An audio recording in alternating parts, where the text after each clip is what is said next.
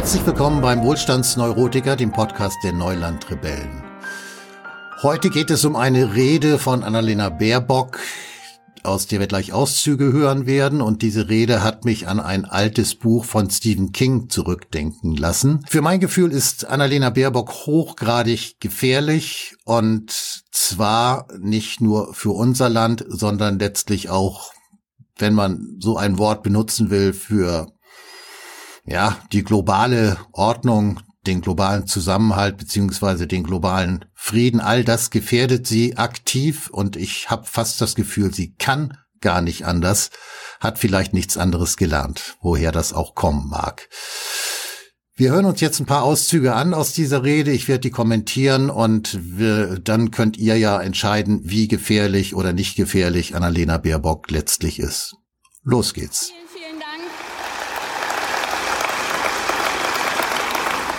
Vielen Dank, liebe Freundinnen und Freunde. Ich glaube, es geht uns allen so. Es wurde gestern schon gesagt, es ist einfach wahnsinnig gut und erst recht in diesen Zeiten, dass wir wieder alle miteinander zusammen sind. Ich möchte euch zu Beginn meiner Rede gerne, ich mache jetzt ja viele Reisen, aber von einer meiner letzten Reisen berichten. Ich war zum 3. Oktober in Warschau zum Tag der deutschen Einheit. Und ich habe am nächsten Tag den Friedhof des Warschauer Aufstandes von 1944 besucht. Übrigens, vielleicht das noch als Zwischenbemerkung. Ich werde jetzt hier nicht auf die Versprecher eingehen. Die Rede ist natürlich wieder zwar nicht gespickt davon. Äh, ich glaube, sie hat da den ein oder anderen Kurs und Workshop besuchen können. Aber es gibt einige, die interessieren mich wirklich nicht die Bohne. Also dementsprechend werde ich die auch nicht kommentieren. Und zwar nicht alleine, sondern zusammen mit Wanda Traczyk-Stawska, die damals 17 war. Über 100.000 Menschen, Frauen, Männer, Kinder, wahrscheinlich aber eigentlich 150, 160.000 Menschen wurden dort von SS-Soldaten ermordet. Wanda Traczyk-Stawska stand dort zusammen mit mir, ihr habt vielleicht die Bilder gesehen, eine kleinere Dame, fast 90 Jahre alt, und erzählte mir, hier ist die Asche meiner Freunde. Das Schlimmste, was es gibt, ist Krieg. Ich glaube, viele von uns haben das Gleiche von unseren Eltern, ich in meinem Fall von meiner Großmutter gehört. Aber sie hat dort dann eben auch auf diesem Friedhof gesagt, ich habe überlebt, weil ich als 17-Jährige selbst zur Waffe gegriffen habe. Ja, das finde ich schon ziemlich perfide Frieden und den Griff zur Waffe in einen solchen Zusammenhang zu bringen.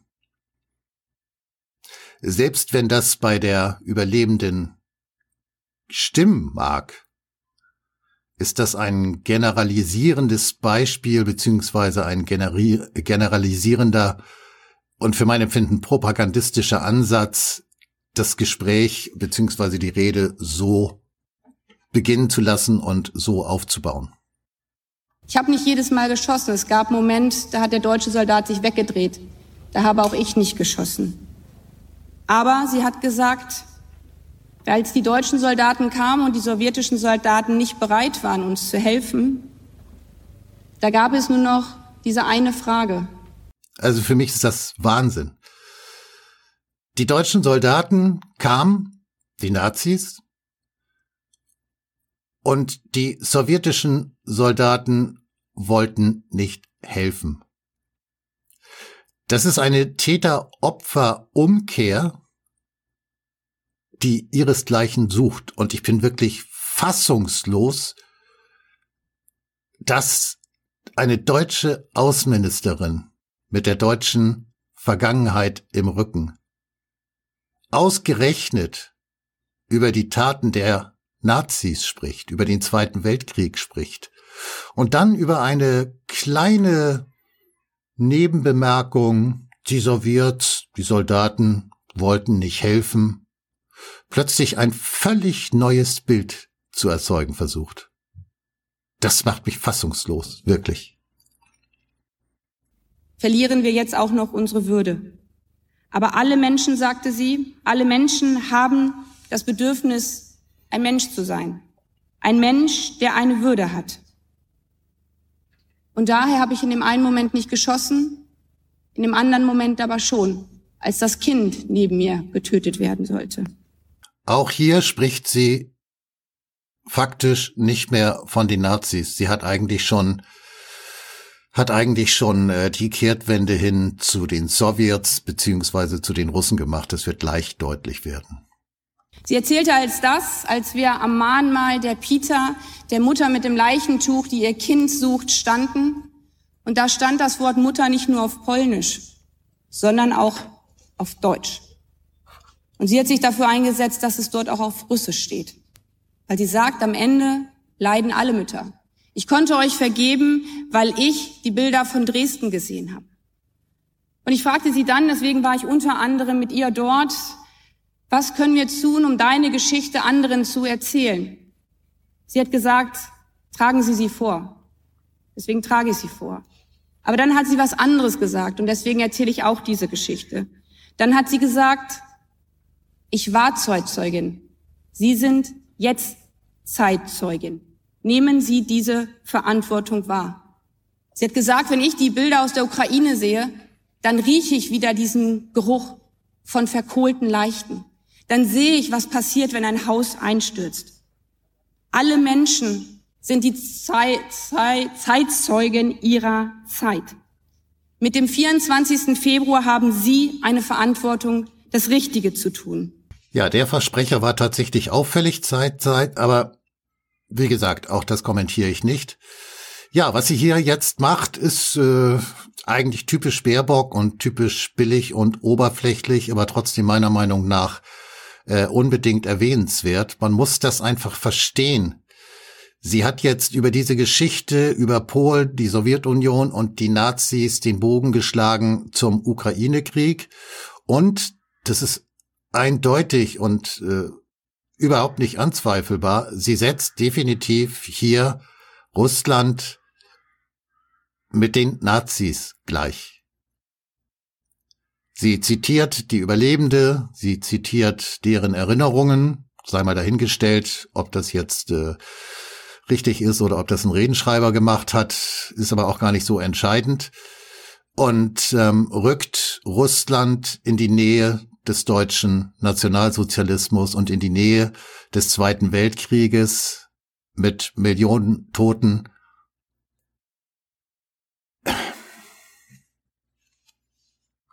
Sie können sich immer entscheiden, auf welcher Seite Sie stehen. Ja, das ist der große Wunsch Annalena Baerbocks, endlich auf der richtigen Seite zu stehen. Ihren Großvater hat sie ja eben nicht erwähnt, sondern nur ihre Großmutter, aber ähm, sie hat ja auch von ihrem Großvater eine hohe Meinung, wie wir aus vergangenen Zitaten von ihr wissen. Sie möchte auf der richtigen Seite stehen. Sie ist überzeugt, und das macht sie für mein Empfinden so gefährlich, sie ist überzeugt, auch tatsächlich auf der richtigen Seite zu stehen und ist bereit, ja, im wahrsten Sinne für ihre Überzeugung, für ihre fast schon wahnhafte Vorstellung, über ukrainische und russische Leichen zu gehen und ähm, den Wohlstand hierzulande in erheblichem Maße zu gefährden beziehungsweise nachhaltig zu beschädigen und darüber hinaus auch weltweite Konflikte mit in Kauf zu nehmen. Denn der sogenannte Krieg des Weizens, der angeblich von Russland ausgeht, geht faktisch nicht von Russland aus. Russland hat sogar angeboten, den Weizen zu verschenken. Deutschland und die EU hindern die Russen daran. Und ähm, ja. Ja, liebe Freundinnen und Freunde, eigentlich alle in unserem Land, alle in Europa, wir haben uns diese Zeiten nicht ausgesucht. Aber es sind unsere Zeiten. Wir bezeugen diese Zeiten. Wir sind Zeugnis dessen, was wir tun. Ja, dass wir uns die Zeiten oder sie sich die Zeiten nicht ausgesucht hat, äh, das ist auch nicht korrekt, denn letztlich hat sie natürlich durch ihre Politik und durch die Politik der ganzen verdammten Ampel mit dazu beigetragen, dass wir uns jetzt in Zeiten des Krieges und der Eskalation und Energiekrisen und letztlich eben auch äh, der Gefahr eines dritten Weltkriegs genähert haben. Definitiv bedingt durch die Haltung von Annalena Baerbock und zahlreichen anderen Beteiligten. Und deswegen tragen wir auch eine Verantwortung. Deswegen können wir nicht sagen, damit haben wir nichts zu tun, das war in der Vergangenheit, sondern das ist unsere deutsche, das ist jetzt unsere europäische Geschichte. Auch das sollte man sich auf der Zunge zergehen lassen. Unsere Vergangenheit, damit meint sie den Nationalsozialismus, unsere Verantwortung für die Gegenwart, damit meint sie Russland, wieder eine Gleichsetzung von Russland mit dem Nationalsozialismus. Ich kann es nicht oft genug wiederholen und ich kann es äh, auch nicht oft genug nicht fassen.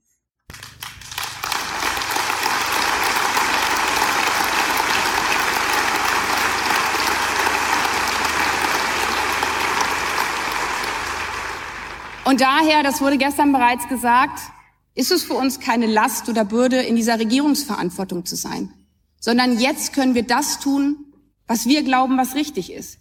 Wir können uns korrigieren, wenn wir merken, es gibt noch bessere Varianten. Also das finde ich besonders unverschämt, muss ich wirklich sagen. Hier wurde nichts korrigiert seit dem 24. Februar und erst recht nicht davor. Denn davor hätte man Korrekturen vornehmen können die auch tatsächlich dazu geführt hätten, dass es gar nicht erst zu diesem Krieg kommt. Davor wurde nichts korrigiert und seit dem 24.02.2022 wurde auch nichts korrigiert. Was sie da meint, kann eigentlich nur bedeuten, ja, dass man sich im Laufe der letzten Monate, des letzten gut halben Jahres, guten halben Jahres dahingehend korrigiert hat, dass die Waffen, die geliefert werden und die Eskalationsbereitschaft, die man gezeigt hat, äh, noch zu harmlos sind und es eigentlich noch mehr auf die Spitze getrieben werden muss. Ansonsten kann ich nicht erkennen, dass irgendetwas korrigiert wurde. Gar nichts. Und das ist der Unterschied, auch zur Vorgängerregierung, uns in dieser Zeit wegzuducken. Weil wir wissen, Verantwortung heißt auch, Lücke nicht entstehen zu lassen, weil dann füllen diese Lücken andere. Und daher haben wir direkt nach dem 24. Februar gerade als diese Partei so klar und deutlich gesagt, wir unterstützen die Ukraine humanitär, finanziell, aber eben auch mit Waffen zur Selbstverteidigung. Vermutlich erinnert ihr euch an die Wahlplakate, die fleißig bis zur Bundestagswahl im letzten Jahr geklebt wurden, auf denen es einhellig und mit tiefer Überzeugung und breiter Brust hieß, keine Waffenlieferungen in Krisengebiete. Jetzt macht sie daraus eine Selbstverteidigung eines Landes, das insgesamt höchst fragwürdig ist, was die politischen Verhältnisse angeht. Und ja, vergießt dabei selbstverständlich keine Träne, sondern ist stolz drauf. Und zwar nicht, obwohl wir eine Friedens- und Menschenrechtspartei sind, sondern wir unterstützen die Ukraine, weil wir eine Friedens- und Menschenrechtspartei sind. Das muss ich, glaube ich, nicht mehr kommentieren. Das haben wir schon so oft gehört, auch von anderen Kandidaten. Äh, Frieden schaffen mit mehr Waffen. Äh, die Absurdität dieser Argumentationslinie ist so dermaßen offenkundig, dass ich wirklich keine Lust mehr habe, darauf einzugehen. Also äh, wer dieser Argumentation tatsächlich noch folgen will, ja, okay, geh weiter, gibt hier nichts zu sehen und da gibt's auch nichts zu diskutieren. Es ist für mich einfach nur albern und absurd und, und zynisch und menschenverachtend.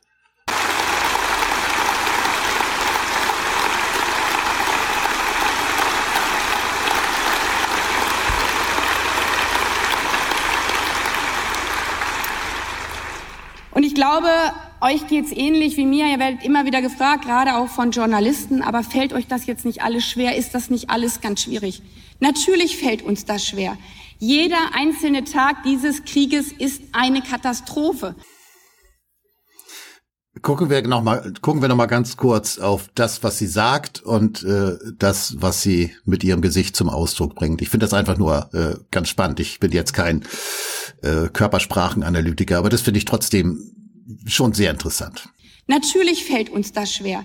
Jeder einzelne Tag dieses Krieges ist eine Katastrophe. Eigentlich müsste dieser Krieg nicht da sein, aber er ist nun mal da. Und deswegen übernehmen wir diese Verantwortung, weil wir eine Friedens- und Menschenrechtspartei sind. Ja, das kann man natürlich auch wirklich so interpretieren, äh, dass sie die Verantwortung für den Krieg übernimmt. Schön wär's und es würde tatsächlich sehr, sehr nah an die Wahrheit heranrücken, aber das meint sie natürlich nicht, das ist ja ganz klar. Stützen wir die Menschen, ihr Leben zu verteidigen. Und zugleich tun wir alles dafür, dass diese furchtbaren Auswirkungen dieses Krieges nicht auf andere überschwappen. Es war nicht unser Wunsch, in diesem Krieg zu sein. Wir wollten niemals explodierende Lebensmittelpreise haben. Die einzige Verantwortung dafür trägt Wladimir Putin. Ja, auch diese Argumentation kennen wir alle in und auswendig. Und wer jetzt tatsächlich der Meinung ist, er müsse hier den Lanz machen, der ja auch immer gern sagt, dass für die ganzen Drecksgeschichten die die Politiker der Bundesregierung so machen, letztlich sowieso nur Wladimir Putin verantwortlich ist. Der kann, wie gesagt, weitergehen, gibt hier nichts zu sehen, gibt hier auch dann nichts mehr zu diskutieren. Es war ausgesprochenes Ziel, ausgesprochener Plan. Äh, auf dem Bundesparteitag hat es dann sogar eine andere Grüne so gesagt, Nord Stream 2 den Garaus zu machen.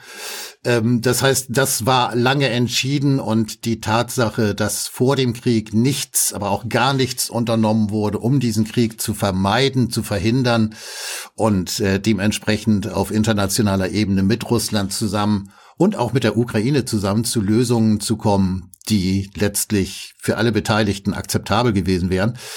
Äh, all das ist unterlassen worden und äh, dementsprechend äh, zu sagen, wir wollten das nicht, ähm, ist wieder mal zynisch, ist menschenverachtend und ist für mein Empfinden, das ist nichts Ungewöhnliches mehr in der heutigen Zeit, aber es muss trotzdem auch einfach so mal benannt werden. Es ist eine faustdicke Lüge. Aber wir tun alles,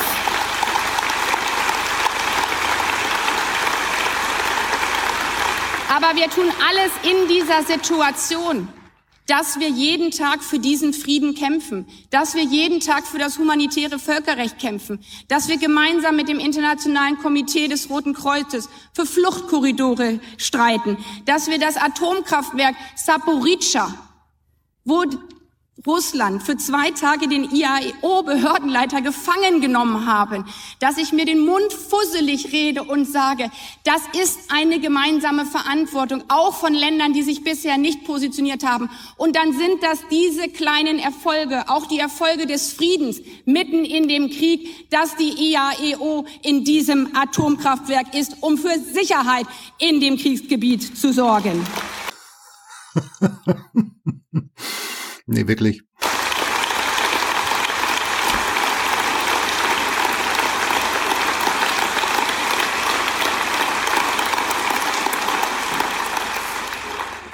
Ich möchte ein zweites sagen, weil wir ja hier ein bisschen auch auf die Redezeit gucken müssen, ein bisschen springen. Das, was mich bewegt und ich glaube, was uns alle bewegt. Viola hat das gerade angesprochen. Wanda Traczyk-Stawska hatte nämlich noch eine Frage. Und die hatte nicht nur die 90-jährige Überlebende des Warschauer Aufstandes, sondern die hatte auch ein 19-jähriger Schüler in Litauen. Wenn es härter wird, wenn der Gegenwind heftiger seid, seid ihr dann auch noch da? Ehrlich gesagt, diese Frage, die schmerzt mich. Weil das Gefühl da ist, und das können wir nicht wegreden, dass Deutschland im Zweifel nicht da ist dass sich unsere Partner nicht darauf verlassen können. Deswegen geht es in diesen Zeiten nicht nur um Verantwortung, sondern es gilt auch darum, Vertrauen zu schaffen, Vertrauen zu stärken, auch denjenigen zuzuhören, dem man nicht nur, mit dem man nicht nur immer einer Meinung ist. Oh, das, ähm, ist super.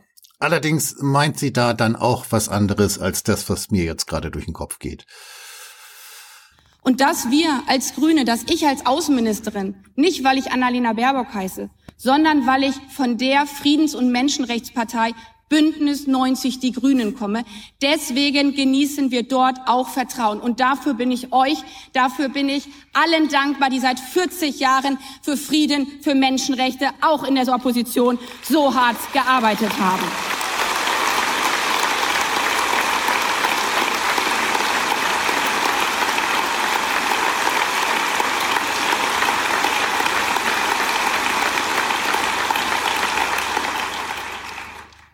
Ja, wir nähern uns auch dem Ende dieses kleinen Ausschnitts. Ähm, der Punkt, der jetzt gleich kommt, den finde ich aber nochmal ganz extrem wichtig, denn hier wird wieder mal gelogen, dass sich die Balken biegen. Ja, deswegen stellen wir uns auch dem schwierigen Dilemmata der Rüstungsexporte. Ich weiß, und auch dafür bin ich dankbar, dass das viele nicht verstanden haben, erst recht nicht auf dem ersten Blick, wo es hieß, die liefern jetzt nach Saudi-Arabien.